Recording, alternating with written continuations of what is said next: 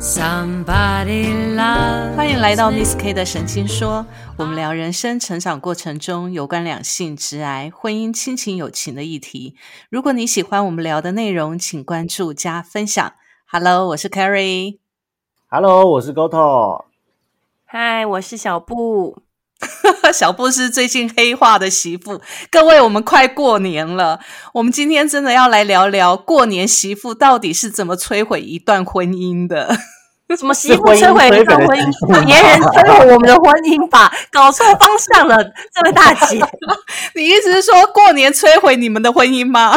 对，是过年摧毁我婚姻，不是我们去摧毁我们的婚姻，好吗？对，等等等等，没有错，媳妇真的是这个全天下最无辜的人了。看我激动到整个声音都爆了，真的，他好激动。其实我们今天本来要聊的题目是什么呢？我们今天本来要聊的题目是：婚姻真的是爱情的坟墓吗？但是呢，小布快过年了，他就暴走了。一讲到过年，媳妇就暴走。当我提到这个题目的时候，小布第一个反应就是说：“对他马上义不容辞，而且是马上脱口而出说：‘对，就是婚姻的。’”婚姻就是爱情的坟墓，尤其现在到过年了，最考验一段婚姻的时候了。来来来，我们这个婚姻当中的那个好媳妇来讲讲话吧。我我可以先先打一声 pass 吗？就是本频道并不代表个人立场，是 我觉得这一集被那个公家婆家的人听到不是很好。我只能说你们听到了，麻烦你们善待你们家的媳妇好吗？黑化了，开场就黑化了。好，请说，请黑化媳妇说，请说，请说。我觉得，我觉得，我觉得人就是媳妇也是别人家的女儿，别人家的宝贝。就是每次到过年的时候，泼出去的水是水，你是水，就是就是每次到过年这一段时间，我觉得媳妇她就会变成一个比较。比较悲情的角色，我也不懂为什么要把媳妇设设定为这么悲情的角色。那好了，小布，你在结婚之前，你有设定你会要你要成为什么样的一个媳妇吗？没有啊，我就觉得我是公主，这辈子都公主。所以你觉得你结婚之后，你老公待你依然如初就对了，就是把你捧成公主，然后你面对婆家，你也会觉得你老公会帮你挡掉很多的事情吗？嗯。对我，我我其实是认为，就是就是有这个期待。还没结婚，我还没结婚之前，我觉得做什么事情都应该是发自自己内心、心甘乐意的。比方假设说我哪一天会煮一桌的年夜年夜饭这种的，应该是出自发自我内心想要做这件事情，我做，而不是因为这个呃这个对身份的关系，然后因为什么样的关系强迫我去做。我觉得这样还不如就是那道那那天的年夜饭应该很难吃吧，还不如去去外面叫来吃，还会比较快乐一点。所以我觉得，嗯，我觉得这种事情就是不需要把媳妇设定就是嗯，好像就是把人家把人家娶来做糟干啊的那种感觉。没有必要，因为家庭本来就是互相分担、互相合作的，不是说这件事情就变成我的责任，或者是这件事情就变成我婆婆的责任。我婆婆当初也是别人家的媳妇，为什么今天就是别人家的女儿？然后今天，然后后来变成媳妇，再变成婆婆的时候，她整个就是整个。你知道，你知道，就媳妇熬成婆的那种恶狠的角色就会出现，我也不懂为什么。女人何苦难为女人？尤其是是不是？是不是？这是我内心的想法。为什么要这样？坏小布，你有没有发？你有没有去察觉？就是从你结婚呃那时候的对婚姻的幻想跟期待，是什么时候开始变了？呃，幻想跟期待什么时候开始变呢？嗯，我觉得从生小孩开始变了。从生小孩，对，生小孩之后就无敌了吗？嗯，应该讲说生小孩之后，你就会承受更多的压力，因为你人家就会觉得你再也不是女孩儿，是一个女人，是一个妈妈，所以他们就会觉得你应该承担的事情更多。你要会的事情就更多，因为我当初结婚的时候，我我妈妈是有直接跟我婆婆说，我女儿什么都不会，请你不要勉强她。然后我公公就是指回了我，对我我公公就只回了我妈妈一句话，说没关系，慢慢学就好。所以我刚嫁进去的那一两年，我婆婆并没有勉强我做任何事情，所以我就是站在旁边看。可是我生了第一个小孩开始之后，锅铲就变我拿了。你主动去拿的吗？还是你婆婆递？不是我婆婆，我婆婆递给我的。然后你就接下来了。我就接下来了。对我也不懂为什么，就是你你你，就是你生小孩之后，好像对你就不是以前我妈妈说我女儿什么都不会，你不要勉强她的那个角色。对啊，嗯，我我觉得女人踏入婚姻，其实哦，有有几个阶段呢。其实，在刚踏结婚的那时候，其实说真的，我们都没有想过结婚之后我们要成为什么样的一个媳妇跟太太。我一直觉得说，结婚的时候，我自己啦，我觉得结婚的时候其实还是恋爱的延续。可是呢，为什么结了婚之后，他的恋爱的感觉就会变了？然后变了之后，你的身份角色就不一样，你就你就得要去背着媳妇的角色、太太的角色。我觉得是在有小孩之前的话，在还没有小孩之前嘛，在还没有小孩之前，其实你的太太的角色跟媳妇的角色就已经。已经是摆在那里了。说真的，就算就算你你还没有对，如果你还没有生小孩的状况之下，即使你今天过年你回到婆家，你还是得要帮忙嘛。嗯，对，可是角色只是帮忙哦，只是帮忙，就像是女朋友去男朋友家做客，你也只是帮忙，他只是帮忙而已，他并不会主主就是主厨变成你不会的。可是你你知道，我跟我前夫在认识的时候，刚到他们家，他们就他们家人就已经把食谱啊、锅碗瓢盆就丢在我面前，说：“来我们这里就是要煮饭。”哇，你没有想要打人吗？你夫家太恶劣了。对啊，那有点快快太快了吧？而且你知道，我我我我公公那时候为了要测试我那我我公公那时候为了要测试我会不会煮饭这件事情，那时候快要过年，他就跟我说，因为过年都会有种菜叫做挂菜。国语叫做常年菜，对挂菜这个东西，挂菜其实不好煮，所以呢，我也我也不懂，他就跟我说，叫我去把挂菜煮一煮，就说嗯，要煮挂菜有什么难？我就说怎么煮，他就说烫一烫就好了。然后我就想说烫一烫好简单啊，可以啊，没问题。我就把挂菜洗干净，就真的烫一烫就端上桌了。然后我公公说这刚买家哎，我就说啊，你不是说烫一烫吗？我就烫一烫啊。他应该就几年内不敢叫你做菜了，对，然后就就就再也没有再跟我提起过煮饭这件事情。他就跟我说，常年菜你虽然是烫一烫没错，但是是煮之前烫一烫，烫完之后那个水要滤掉之后再去煮它，它才会变得好吃，才会变得甜，因为那个涩味要先清味要先把它烫掉嘛。但我不完全不理解，所以。那那之后，我公公也没有再勉强过我做任何其他的东西，所以我觉得，而且我看我自己身边的人也是，就是在生你还没生下来之前，就像是呃，结婚就是爱情的延续，没错，因为他们确实在结婚之后过了很多很甜蜜的时光啊，等等啊，然后因为住在一起，所以时间也更紧密嘛。我有我有我有个同事，他现在结婚了，他整天还是跟他。老公就是飞这飞那的啊，就到处去度蜜月。他说他们想要趁生小孩之前好好享受这些时光。所以我觉得结婚，像我跟我先生结婚之后，也是我们两个就是那个关系有感觉更紧密，其实也是蛮，其实是很快乐的，没错，会感觉很幸福啊。就我就是属于我们两个的。可是自从有孩子出生之后，整个真的不一样了，很多责任啊，很多繁琐的事情啊，就会变成很多吵架的。开始，我觉得有了小孩之后啊，其实原本可能还没有小孩之前，我觉得过两人生活的时候，我还觉得说是两个人还在谈恋爱的状态，因为你的生活状态还是没变嘛，除了多了一个婆家要去面对以外，然后但是如果除却这个婆家的面对的时间以外，你还是两个人的世界，所以其实跟恋爱前。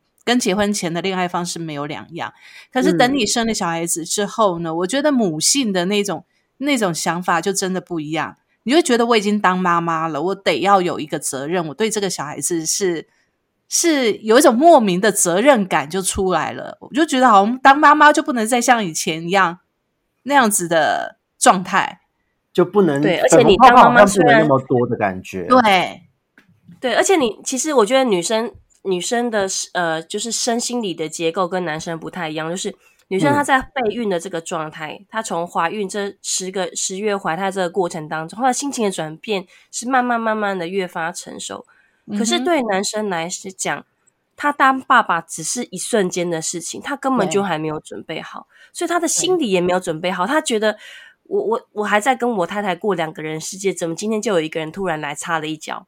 然后原本什么事情都可以我们两个讲好就算了，现在怎么变成我太太要求我做这做那，要求我去洗奶瓶，要求我去洗帮小孩洗澡，要求我做这做那，很多事情变得他很不愿意，他还没有准备好的那个样子。所以对于男生来说，那个是一瞬间的改变，他很难接受，不跟女生有经过十个月的准备是不一样的。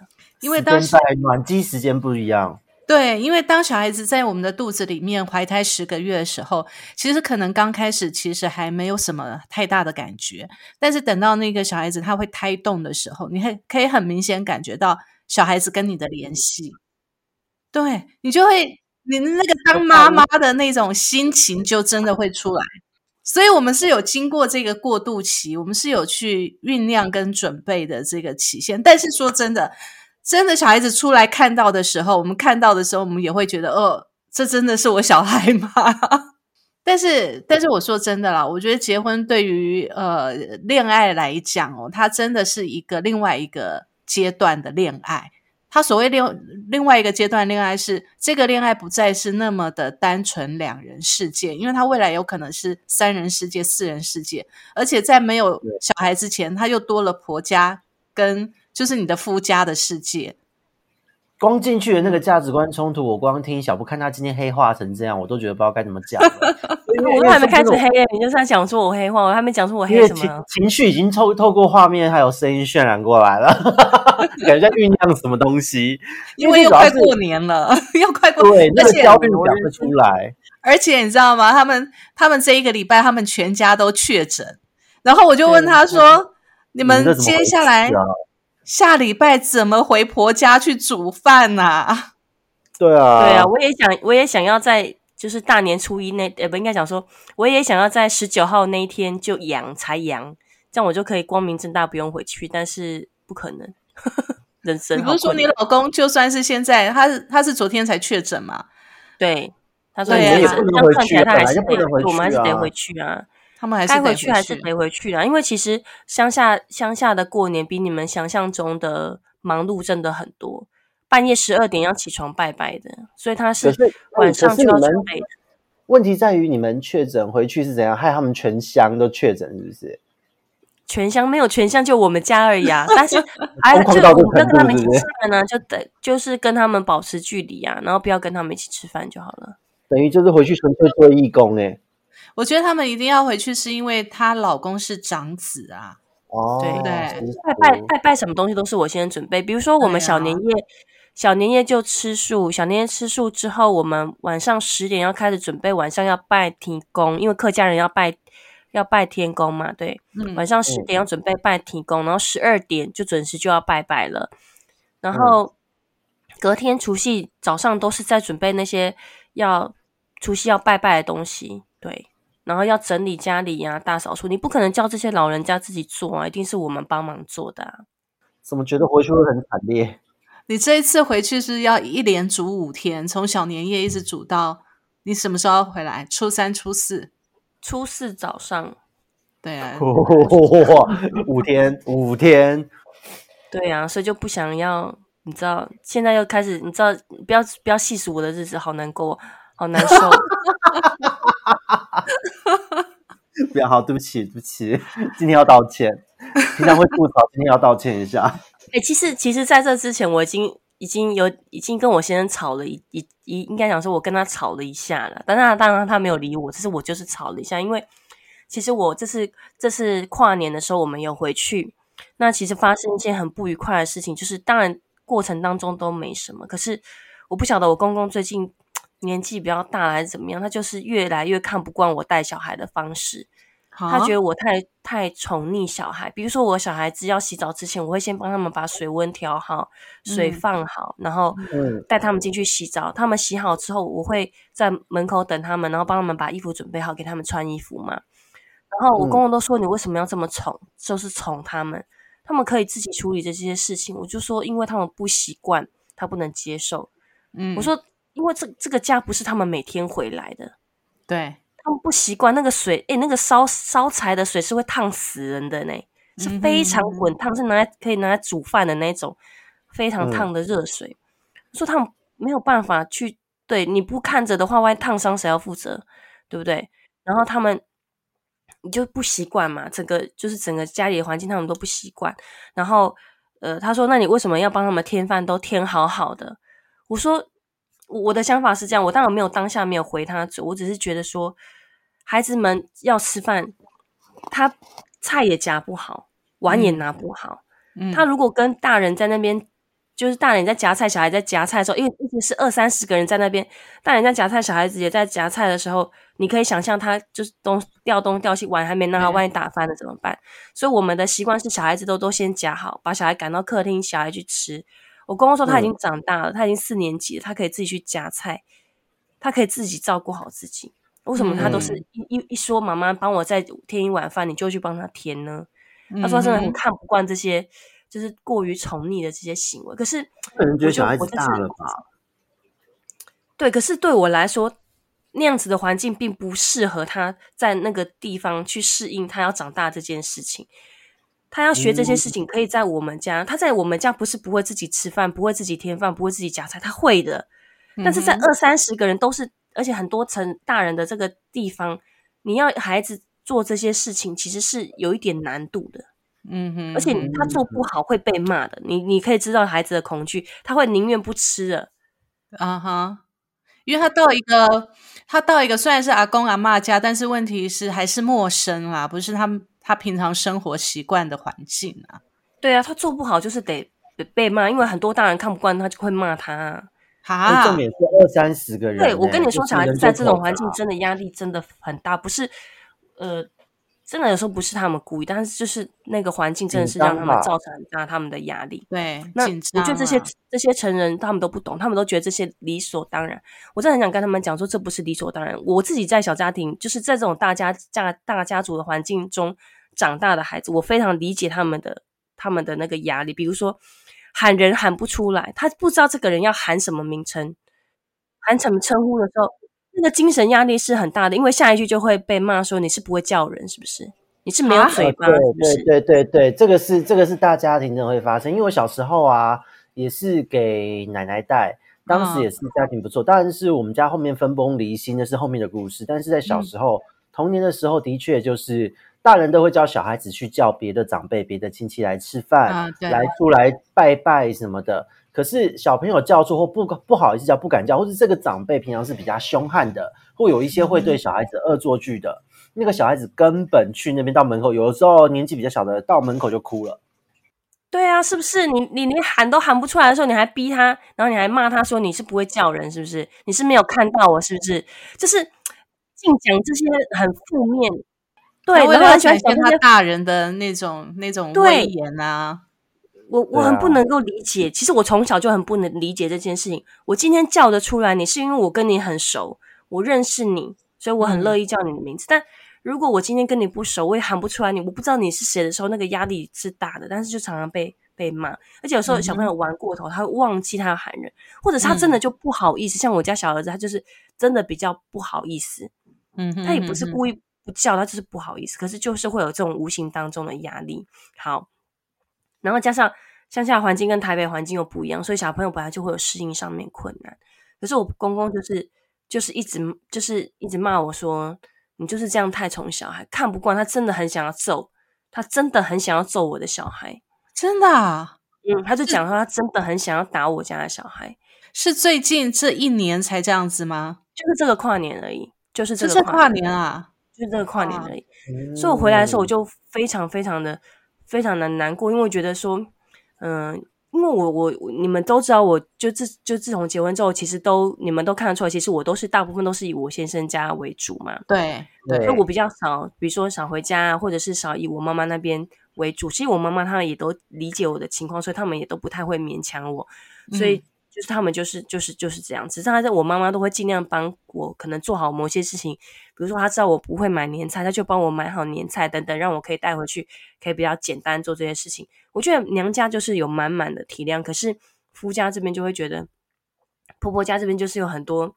觉得什么事都不如他们以，什么事都就是他们都看不太顺眼的这种感觉，所以我就满满的就是委屈吧，只能说是委屈。然后后来这次又遇到过年又要回，就是就是要回去的事情，然后我就跟我先生今年的跨年和过年的间隔时间很近，很近，对。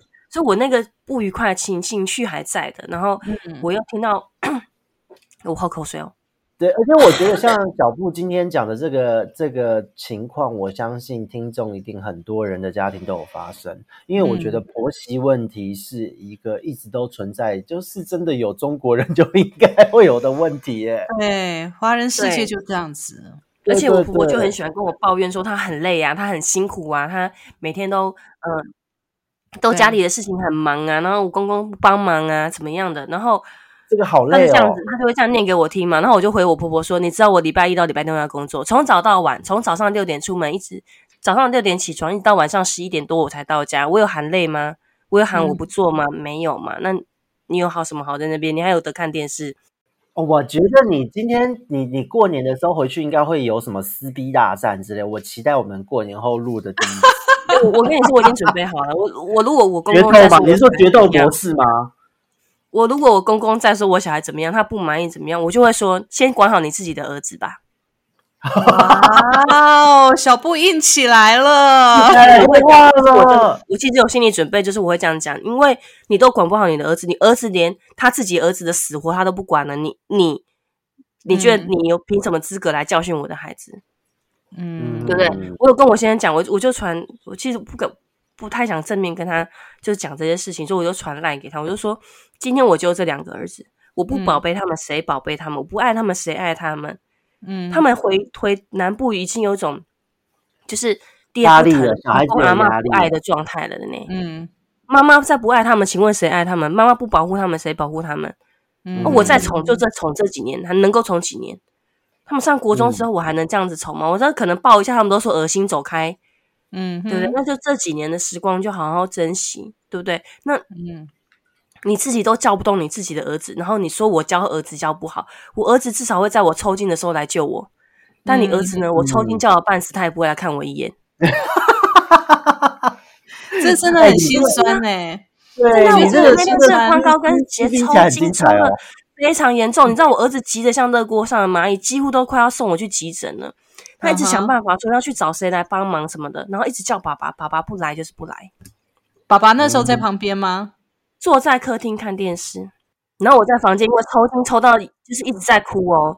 对，爸爸坐在客厅看电视，然后我儿子一直说：“爸爸，你快点来，妈妈脚抽筋的非常严重，你快点来看看他，他不动就是不动。”当时你们有发生什么争执吗？那个情境没有，没有，就是他没有意识到这件事很严重的感觉。对他觉得我只是在装模作样之类的吧，可能在跟你儿子玩吧，或者什么之类的，对不对？对。可是其实我儿子有跟他讲说，我妈妈妈非常非常严重，你一定要进来看一下，但他无动于衷。所以你看，是我是不是可以跟我公公讲说，你管好你的儿子，再来管我儿子？他儿子他已经管不动了，他只能管小的。所以啊，你管不动你儿子的情况之下，你凭什么管我儿子？嗯，对不对？我就是我已经准备好，我已经准备好发一天要讲这句话了，因为我真的太生气。我觉得你你今天骂我，我都无所谓，不要骂我小孩，因为这真的是我的底线。因为他们今天不是说他们表现不好，而且重点是你知道，就是我我其实我们家哥哥其实也算是听话，因为他们那天要去种树。哥哥，我是跟他说，阿公阿妈还有那个。大人们他们都很辛苦，那你去帮忙好不好？因为你力气比较大，你又长得很强壮。他就说好，他就去了。嗯哼，然后回来的全身脏兮兮，然后累得要死这样子。嗯，但没有人赞美他，说你做的真好。我觉得老一代还有比较传统的观念吧，他们比较吝于赞美。我觉得老一代是这样子啊，他们他们就是一直。他们都一直跟我儿子说啊，我们在你这个年纪的时候已经会煮饭。我们在这个你这个年纪的时候，早上五点就要起来去丢，就要去挑石挑石头、捡石头、种田。我想跟他们说，Hello，这个年代他肯做已经很了不起了，是不是？的确是年代不一样了，所以我觉得跟老人家相处是婚姻进入婚姻的一个风险，真的是一个风险，真的。这是很大的会会让你对婚姻退避三舍的风险。对，因为我觉得很多的婚姻是因为两个家族还有世代不同的观念文化所造成的一个冲突。哎，很多的婚姻都是就是这样子没了。对，而且我想讲一个很心酸的地方，就是有时候他们会说：“哎呀，就是回南部，就是再回去也没有几次，可能爸爸妈妈年纪都大了。但我也很可是想跟他们听这种话就很情绪勒索哎、我不吃嗯这一套哎、对，但是我也很想说，我妈妈年纪也大了，我要回娘家次数也不多了。但是我到目前为止，结婚就第一年，我有初二回过娘家，到目前为止已经九年了，我也没有在我初二的时候回过娘家，哇塞，嗯，嗯，是不是？是不是很不公平？是。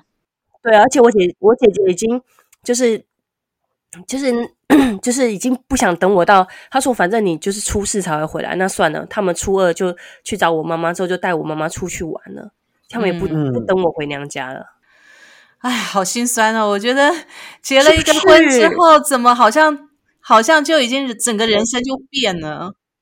对，就啊，悲从可是以前也会这样子嘛？也是，就是就是因为光光听刚刚讲到的，嗯，什么把食谱锅丢在你面前，这个我就已经觉得好心酸了。可是他第一次丢在我面前的时候，我就已经跟他讲我不进厨房啊，所以从此之后我都没有进过厨房。我过年过节也不是我煮，然后我初哦二一定要回娘家，嗯，这是我一定坚持的。我甚至不是初二回去，我是初一的晚上吃完年夜饭我就回去了。而且我这次我妈妈，其实我妈妈一直很期待跟我们一起在初二的时候就可以，就是可以回娘家。所以她其实每一年，她明明知道没有希望，她还是会问一下。然后她今年还问我说：“啊那你们有没有要回来？”我就说：“诶，可是你们姐姐不是要出去玩，所以我们还是出事吧，这样子，我们还是出事才会回来。而且我们原本打算出事就来跟，就是来回回家这样子。我妈就说：“可是姐姐就说要带我出去玩这样子。”我就说：“好，没关系。”那我就说：“那不然小年夜那天。”我回来家里吃饭好了，这样子，然后我就故意讲了一句：“算了算了算了，主事者不在我，你去问我先生好了。”然后我妈就 很委屈的看了一下我老公，就说：“可以吗我觉得真的结婚很妙，他真的要两家子，就是你的先生，就是我们的先生，是真的要能够大家能够换位思考啦。像我自己那时候真的是很坚持，因为有一年的过年，我们真的吵翻了，因为他们，我我前夫他们家的呃。他妈，呃，应该是他爸爸那边，就他姑姑那边的全家都会来。就初二的时候，就把他们家当娘家嘛。然后他们回娘家，初二回娘家就是来他们家，那他们就会觉得说，那他们就要在家里。那我也有我自己的娘家要回啊，所以其实，在第一年还是第二年的时候，我就跟他吵翻了，就为了这件事情，我就跟他吵翻了。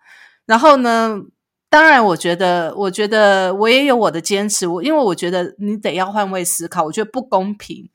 那后来，我觉得这也是导致了婚姻上面出问题一个很大的状况啦，因为彼此都不肯退让。而且这个是婆媳，应该说婆媳的婆媳之间关系的一个很大的引爆点吧。因为我看到很多会离婚，其实通常都不见得是两个人不爱，结果可能是，但是为什么会导致两个人不爱？通常都是这一件事。逢年过节，家庭两个家庭之间没有办法磨合和融入。没有办法，因为你知道，其实他们家像我前夫他们家也是很传统啊，所以他们只要有他们家的亲戚来过年过节的时候，虽然即使我坚持不下厨，但是我是那种最被忽视的那一个，就是他们全家都在，所有的亲戚全部都吃完饭了，我才能上桌的那一那一个哦。这个很不公平，这我完全不懂。对，然后他们把饭都菜饭菜全部都吃完了之后，他们可以去外面走一走，然后他们也不管我有没有吃，然后我前夫也不会管说，哎，我有没有吃，因为他觉得说，反正你都是大人，你自己可以处理。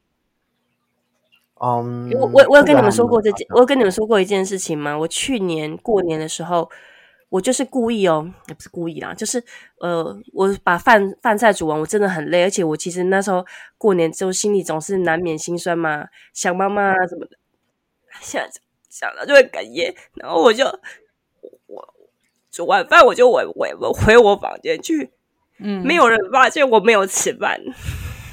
对我真的觉得这就是媳妇的心酸呢、对啊，嗯，哎呀，我那时候也是过年就会这样子遇到这件事情，就会哎，开始有很心心酸。又不是滋味，对啊，每一个人都可以快快乐乐回娘家，对不对？每嗯对你就可是我觉得我们要的只是公平，比如说，嘿，那今年就在你们家待到初四，我 OK。明年我们可能初二，我们就换我们回娘家，对，对啊，但是这件事情似乎在很多的家庭里面是不能被商量的，一旦被商量，它就是有冲突。我那时候就是这样子啊，就是起了很大冲突，就是有一年在刚开始第一年还是第二年是这样的状况，我真的没有办法接受。那一年真的吵翻了，因为没有人就像小布一样，没有人发现我没有吃饭，而且他们嗯吃完饭全、所有整桌的菜全部都吃完了之后，他们屁股拍一拍就走了，然后整桌就是要我去收礼。是是，当时的的的媳妇是只有你们，就只有一个人，只有我怎么会这样呢？其他人都没有结婚，还是没有？因为他们来者是客嘛，他们的堂哥、哦堂嫂那些都是客人啊，怎么可能叫他们做？那他们家因为我前夫是独子嘛，只有我一个啊，哦，那难怪了。对，然后你就会觉得很委屈，因为他们在吃饭，你在旁边带小孩，然后他们吃完之后拍拍屁股要出去玩了，我看着满桌的全部都是碗盘都空了，我说我我我还问了一句说没有菜了，那我要吃什么？没有人理我哎、超尴尬的。超尴尬，真的。如果是对我，应该立刻就翻桌了。对，所以我就吵翻了，就是因为这样子，所以就整个没办法，因为他们没有办法去替我们去设想，没有办法公平对待的时候，对我来讲，在这个段婚姻里面，就是整个的失衡。那我、嗯我我真的就没有办法接受，而且你跟他去 argue 这件事情的时候，他还不觉得是事情，嗯，他觉得他觉得你做这件事应该的，然后对这件事情才是最让人心寒的。对，是这件事情，他们都跟我们，他们会有一个想法，就是因为你娘家也在台北啊，所以你你要回娘家是随时都可以回去。可是我想要说的是，过年就只有一次而已，过年一年只有一次而已。每一个人都是希望在过年的时候可以有这种就是回家的这种感觉，围炉的这种感觉。姑且不管吃的好不好，对，重要的是气氛，一家人在一起的气氛的那个感觉。你就算让我只有回家一天，初二一天，当天要我回南部回去，我也都 OK。我就是想要回家而已。是可以可以一年就是待在夫家，一年回婆家吗？没有，也没有办法允许，没有，好奇怪哦。而且很更妙的是，就是有这种人啦，就是一年就是在夫家，一年在婆家这样。很少，我觉得这个比例很少。现在有啦，有的人可以做到，但是我觉得几率还很小。我那时候状况是那一年会吵翻，还有一个很大原因是，到第三年吵翻的原因是因为他说，因为他呃他们姑姑那边的，因为每年都会来嘛，所以包含了不止堂哥、堂嫂、表姐、什么堂姐那些全部都会来，就等于说他堂姐回娘家，然后小孩什么都来嘛，所以他的他们的想法是，他们全部都来了，不管是堂堂哥还是堂堂姐，全部都来了，那我们就得在。我说，那我也也要回娘家，他们回娘家，我也要回娘家，凭什么他们回娘家，我就得要伺候他们？对啊，对啊，我也是跟我哥哥讲说，如果你初二要回娘家，你就回去吧，不用等我们。对啊，嗯，不需要你，因为你老婆也有娘家，为什么要为了他们，就为了我们要等我们呢？不需要，我也我只要我妈妈在，就是娘家。对啊，对啊，嗯为什么你你的姐姐回来就可以回来，我们要回去就不能回去？不能理解。我觉得社会已经这么进步了，可是还是很多人的家庭观念还是这个样子。即使我们是在台北，还是这个样子、欸。就觉得这个观念真的是啊，我觉得婚姻最考验的地方就是在过年。对、我觉得嗯苦是苦在，就是说你叫我做什么我都没有关系，但是这种嗯心灵上面的事情，请你满足我。对，嗯，你不能觉得我们做这些是应该的，然后你也不能觉得说你你可以做的，我们就不能做，我们有义务要牺牲掉我们自己。我觉得这些都哪哪一年就是忽然就是东西放着，直接说你们要回去回娘家，会发生什么事？我一直蛮好奇的。就就跟我一样啊，就会发生跟我一样的事情，就离婚啊，不要忘了，你不要忘了哦，我们家另外一对就是这样哦，哎然后呢，就大了。就就掰啦，就跟 Carrie 一样就掰啦。OK，就是初二要回娘家那一对就掰啦。那可是听起来好像婚姻的坟墓是因为过年发生的这种观念上冲突，而不是婚姻本身。我觉得是过年引发的两家族观念的冲突，还有婚姻里面的一些我觉得高头刚刚问了一个很重很关键的问题，就是你觉得不你不觉得这是？可是你不觉得先生没有站在你的立场，这就是他婚姻真正破裂的原因。对对，这个很不公平啊。没有互相的换位思考去想对方的处境。这一件事情，我觉得呃，有点像是在之前，我不知道大家有没有印象哦，就是我们聊过，就是在两性教育推行上的困难。嗯当时我记得我们在第一季有聊有聊一个话题，就是说当时因为在推动两性的平权，然后请大家就是那时候韩文，请大家就是教育机构啊，或是政府单位啊、公部门、企业去找出就是哪里有两性不平权的地方，然后教大家造册。结果那时候造册出来没有，都大家都很正常。因为那时候不觉得觉得那样的行为是不公平的啊、对，就跟现在我们在讨论的这件事一样，大家不觉得初二让太太让媳妇回去自己的娘家这一件事情有问题，是很重要的。对他们不觉得这件事，因为他们根本没意识到，他们只重视自己家，没有意识到自己家也是有别人家的成员过来组成的。所以，因为这件事情，因为像当时两性的议题，你看是很密集的，花了好几年，密集的、哦，几乎月月都有话题，才促成了这件事被大家谈到。哎，对耶，为什么小孩子能冠夫姓？为什么嗯一定要小孩子的优的抚养权要优先派给父亲？嗯哼，大家是因为这样密集的被讨论，才嗯意识到了这一件事。嗯可是你看，过年话题一年才一次，而且过年本身就是一个传统的节庆。然后呢，传统的节庆，那又是遇到了传统的家庭，双重的传统，一年只会讨论这一招。这个议题，我觉得可能几个世代后，你真的要到几个世代哦，可能几个十年后会被意识到它是有问题的。可是我觉得在我们这一代这一代，我觉得，呃，像小布，像 Harry，大家是年轻人，年轻一辈的新的妈妈，从你们这边意识到了，我觉得下一代就会有所改善。会，我相信我们这一代的，我们这一代的妈妈对待我们下一代的媳妇，我们会会用我们的处境去思考。对对，因为大家都是我绝对不会用媳妇熬成婆的那种角色去，绝对对，绝对不会了，因为我觉得我们其实，因为我们这一代的感觉已经是整个民风大开了，然后男女平权的的这一代了。可是，竟然我们的南方，在我们这一代的南方，事实上是很多都还没有还没有去意识到这个。因为因为坦白讲，在这种家庭婚姻关系中，男方其实有很多时候是既得利益者哦。对我身边的很多朋友，甚至以前也都觉得两性要平等的这一些，他们自己当了爸爸，有时候也出现了就是所谓的像以前我们讲的老一辈的味道。嗯哼，他会觉得说小孩子跟我的姓不是很正常吗？我说没有啊，我那时候我真的会问哦，我跟我们朋友就是生小孩在聊天的，我都会问，我说啊，你们小孩子要跟谁的姓？他们也没有离婚，也没有干嘛。嗯嗯，然后男方就会说跟我的姓很正常啊，我就说没有什么正常，现在什么时代，我就会去吐槽这一件事，让他意识到说没有，你们真的爱小孩才叫做正常，但是小孩要跟谁的姓这件事情是现在这个时代是可以被讨论的，没有什么叫正常。没错没错，对，我是会去讲这件事情的人，可是并不是每一个男性，特别是异性恋男同志会对这个事情比较敏感。嗯哼，异性恋的男性通常没有什么敏感度，他们觉得这一切很正常啊。夫那个那个嫁鸡随鸡，嫁狗随狗。你你你们女孩子嫁到我是你们的幸福，对，嫁狗随果。对，你们嫁给我是你们的幸福，然后你们跟着我吃香喝辣也是你们应得的。然后难道我有亏待你们吗？这个是现在一般男性。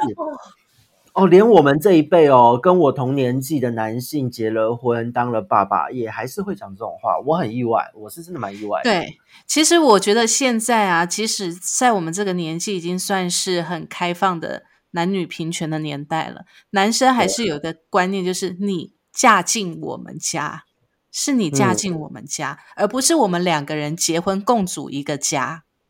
对啊，既然是家，就没有什么优劣之分，谁有谁进来。这一点，我觉得其实在我的身边朋友同志圈之间，因为同志婚姻嘛，同志婚姻现在已经过了，然后已经两年三年了。嗯，那我们的这些朋友们结婚的，我问他，我我我就问他，哎，你们两个人就是交往那么多年又结婚了，那你们过年这个时候怎么办？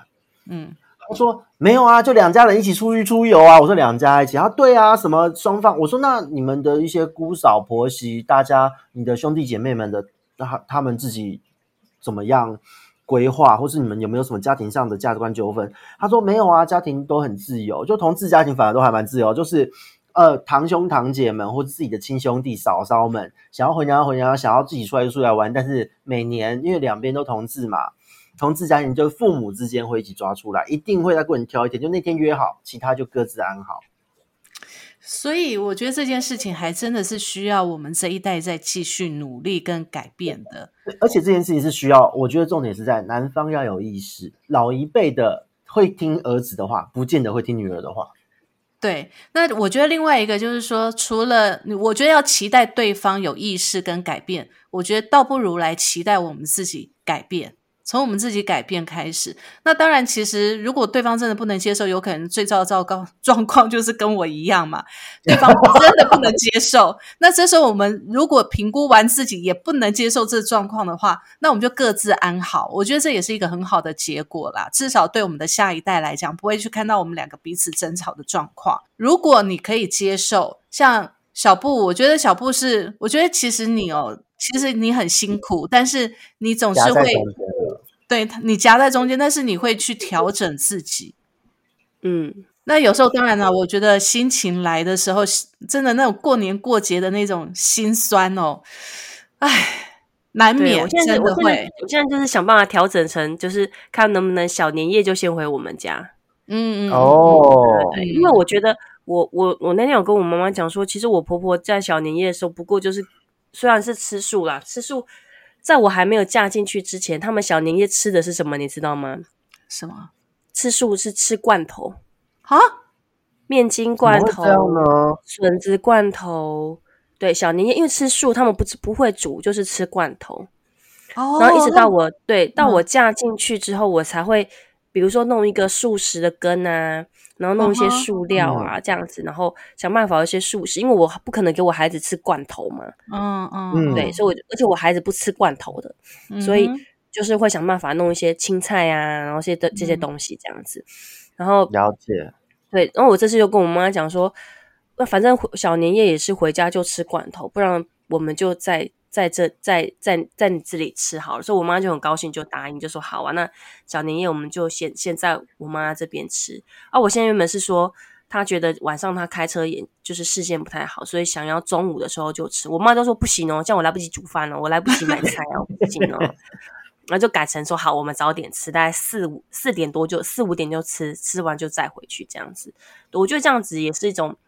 对我来说，心情也比较舒服啦。对啊，就至少跟跟我妈妈吃吃一一顿，就是算是年夜饭，然后再回去，我觉得也可以调节一下我的心情啊。但还对，但今年又因为我们染疫泡汤，我就跟我妈说 sorry，因为我真的一点都不想把这个一点点的羊传给你，都不想。对啊，所以这计划可能明年才会实施，这样 这样也很好，至少至少有一些调整啊。有一些调整，我觉得这样也可以，所以我真的觉得，我觉得要先沟通啦，然后大家真的可以彼此的去互相为对方想一想。如果你是他的话，你真的愿意完全整个过年的时间都是为对方的家庭付出，而不是跟自己家里。当自己的家里在团圆，别人的家里在团圆的时候，你也有你的家要回嘛。所以我觉得这个先沟通啦。那真的如果沟通不来的时候，我觉得有时候。